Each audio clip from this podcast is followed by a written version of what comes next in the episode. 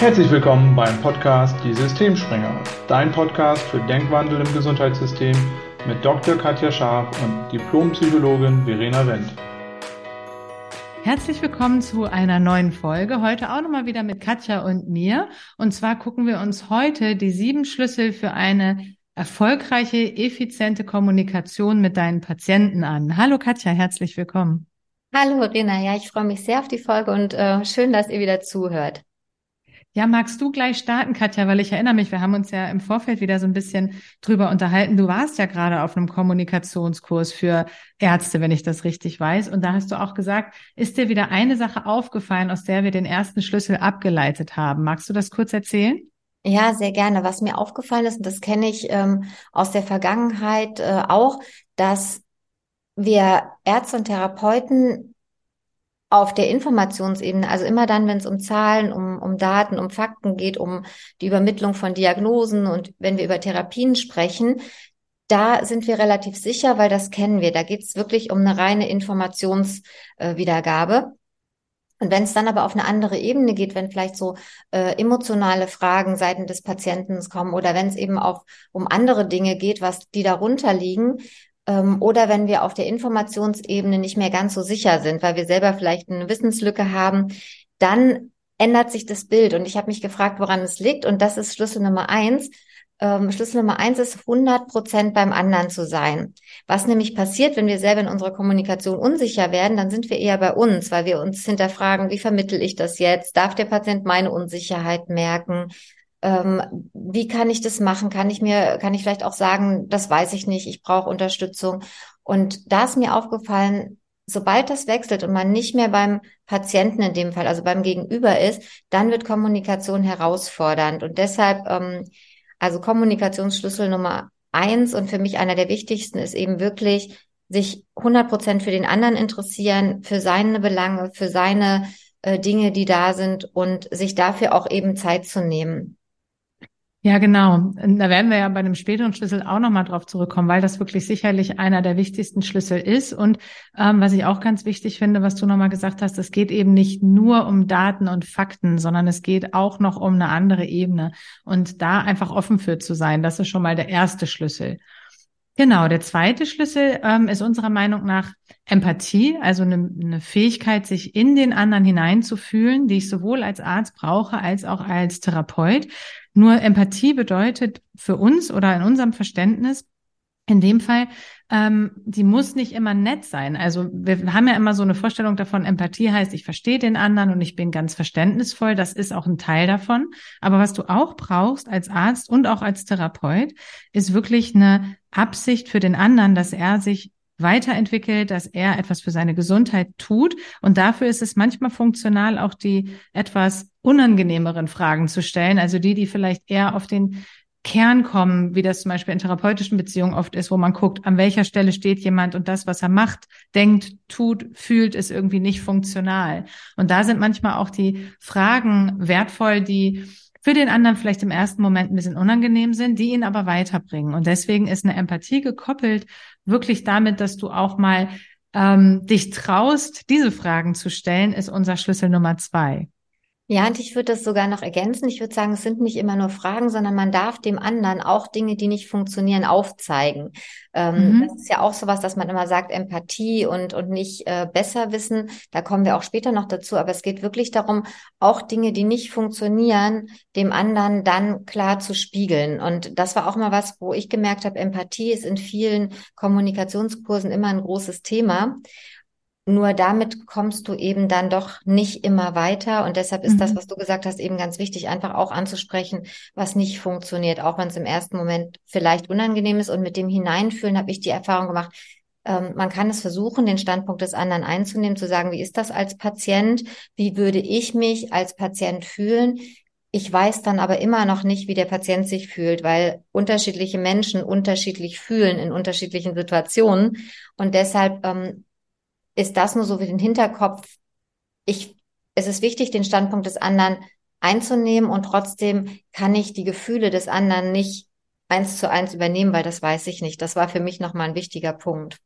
Mhm. Ja, vielen Dank für die Ergänzung. Und Möchtest du weitermachen? Genau, dann kommen wir zu Schlüssel, Schlüssel, Nummer drei. Schlüssel Nummer drei, ähm, was uns aufgefallen ist, ist definitiv auch das eigene Stressmanagement. Da hören wir ja immer wahnsinnig viel drüber. Und was wir damit meinen, ist tatsächlich zu gucken, im Krankenhaus beispielsweise ist es nicht immer möglich, Stress zu vermeiden. Das heißt, es wird Situationen geben, wo Zeitdruck da ist, wo vielleicht drei Leute gleichzeitig was von einem wollen.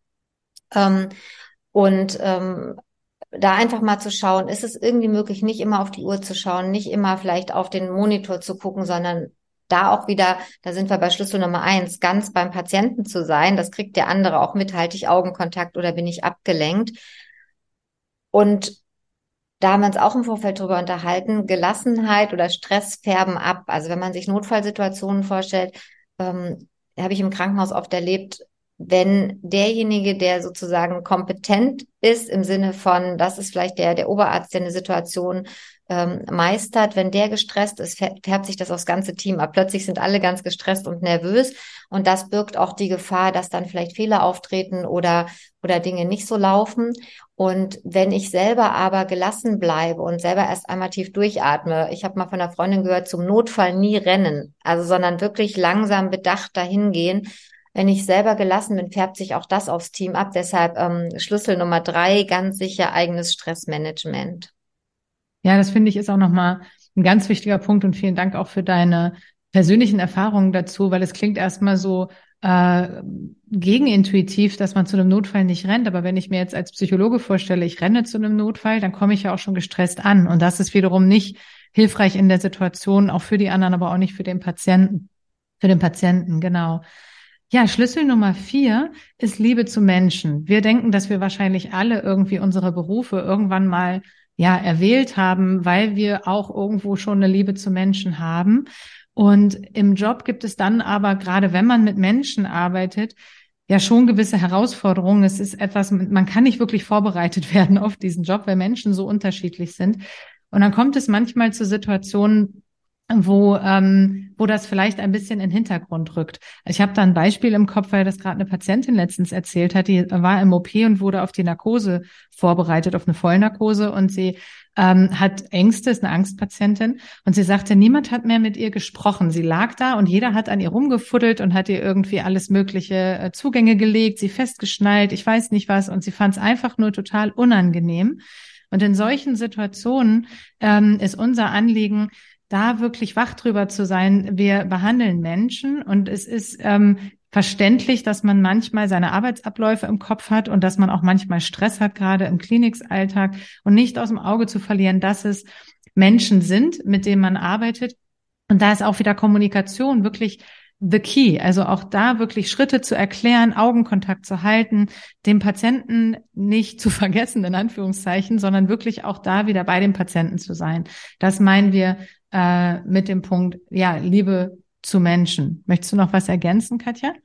Ich habe gerade, als du das erzählt hast, habe ich gedacht, das ist gar nicht so ungewöhnlich. Also, weil du so in den Abläufen bist als Arzt, vielleicht als Therapeut, du hast ja auch was vor, du willst ja irgendwas für den Patienten machen. Gerade so in OPs sind die Abläufe so fließend. Und ich glaube, das ist ein wichtiger Punkt, sich einfach dran zu erinnern, dass der Patient ja dabei ist. Also mhm. ganz oft, also gerade so in OP-Geschichten, wird ja dann über den Patienten so als Dritter gesprochen und genau. Ne, wenn jemand in der Narkose ist, ist das ja auch noch was anderes, aber es gibt diese Einleitungsphasen und dann einfach zu denken, der andere ist anwesend, also der andere kriegt das mit und da einfach wach drüber zu sein. Also vielen Dank für, für das Beispiel auch, weil ich glaube, das macht es richtig anschaulich. Und das ist wahrscheinlich wie so eine Gewohnheit, die wir uns antrainiert haben, manchmal einfach so zu handeln, weil wir in unseren auch da wieder funktionalen und, und inhaltlichen Abläufen sind und diese Ebene drunter, diese zwischenmenschliche Ebene, dann manchmal einfach vielleicht vergessen.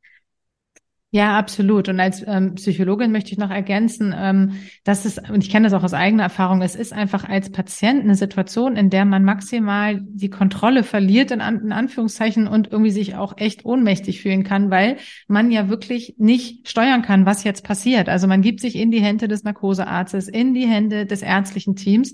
Und man weiß, das ist nötig für das, was da jetzt gemacht werden muss, aber es ist eine maximal so für, für Menschen, für viele äh, eine schwierige Situation. Und ich glaube, man kann das wirklich ganz unterschiedlich gestalten. Und Kommunikation ist da absolut der Schlüssel, weil wenn man den Menschen erklärt, was man macht, und viele machen das ja auch, ich habe das auch schon oft erlebt, dass man wach darüber ist und die Schritte erklärt und dann auch wieder dem Patienten das Gefühl gibt, ich sehe dich, ich weiß, das ist jetzt nicht angenehm, ne, da musst du durch, so ist klar.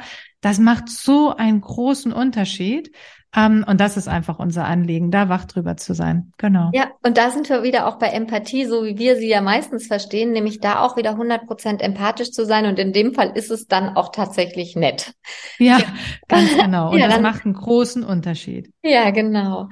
Ähm, der nächste Schlüssel, Schlüssel Nummer fünf, den wir für uns ähm, herausgefunden haben, ist auch, ähm, dass besseres Wissen nicht automatisch besser Wissen bedeutet.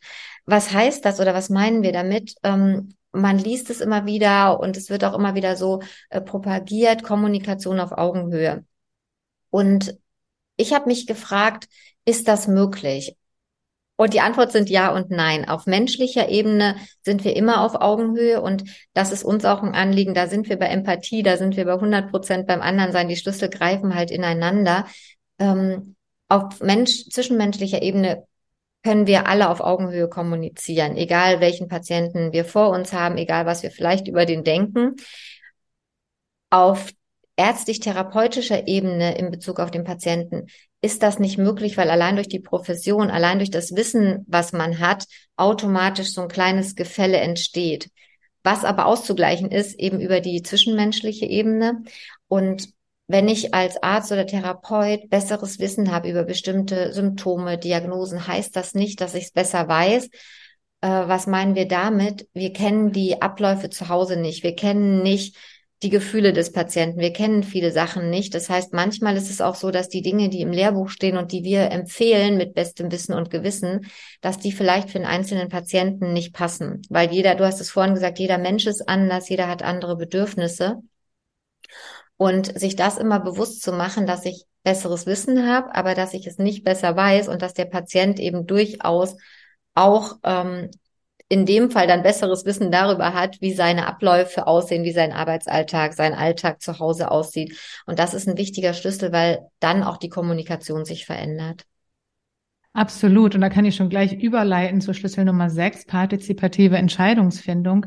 Was wir damit meinen, und ich glaube, es ist in der Medizin auch ein Begriff, der äh, geläufig ist, ist, ähm, den Patienten mit einzubeziehen in Entscheidungsfindung. Es macht einen Unterschied, ob ich sage, so, ne, das ist jetzt die Therapie, Sie machen das und das, oder ob ich den Patienten abhole und auch Fragen stelle, wie er das umsetzen kann und auch gucke, ist er da überhaupt bereit so will er das überhaupt machen? Weil oft übernehmen wir als Behandler, als ja, Heilende sozusagen ähm, die Verantwortung für den Heilungsprozess, weil wir denken, ne, wir wissen jetzt, wie es funktioniert und der Patient muss es nur umsetzen. Aber letztendlich hat der Patient ja die Verantwortung für sein Leben und auch seine Gesundheit. Und viele Entscheidungen, die er trifft, tagtäglich, spielen bei diesem Gesundungsprozess eine große Rolle. Das heißt, was wir meinen ist, der Arzt unterstützt, er stellt sein Wissen zur Verfügung, er holt den Patienten da ab, wo er ist, ähm, beantwortet Fragen nach seinem besten Wissen und Gewissen, aber die Verantwortung für die Umsetzung im Alltag und somit auch für den Heilungsprozess,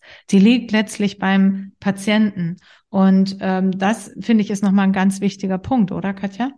Ja, definitiv. Und das ist so ein bisschen die Kehrseite der partizipativen Entscheidungsfindung, weil ähm, das hören wir ganz oft. Das bedeutet aber auch, dass du eben als Patient nicht nur mitentscheidest, sondern dass du dann auch die Verantwortung übernimmst. Und da sind wir dann wieder bei Empathie. Und zwar Empathie ist nicht immer nett, weil es gibt auch Patienten, die das erstmal dann merkwürdig empfinden, weil das sind sie oft nicht gewohnt, weil so ist es oft. Ne? Sie gehen zum Arzt oder zum Therapeuten, sie kriegen Empfehlungen, die sie entweder umsetzen oder nicht umsetzen und da ist dann oft zu Ende und dann wirklich, äh, so wie du es gesagt hast, eben dahin zu führen, äh, mitzuentscheiden, dann aber auch die Verantwortung dafür zu übernehmen.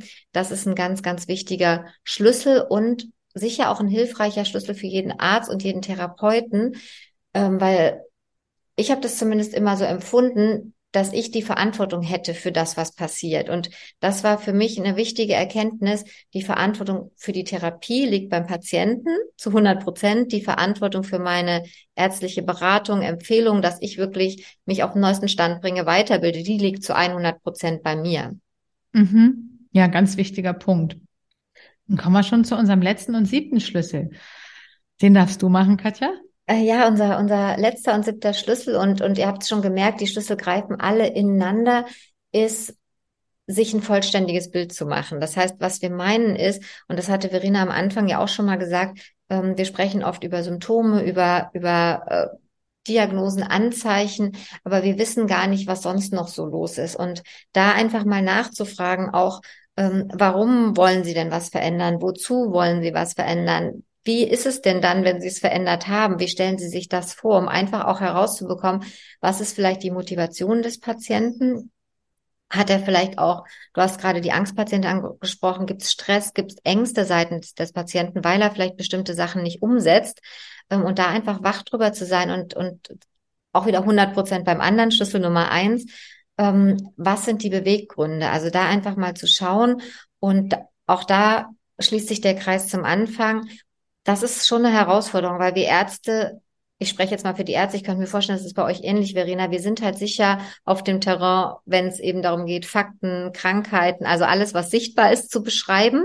Und sobald es aber also in die Bereiche geht, wo wir selber unsicher werden, wo es auf so eine Metaebene geht im Sinne von psychisch, mental, emotional, da sind wir ja alle nicht trainiert. Wir bleiben alle Menschen, jeder empfindet anders, jeder fühlt anders.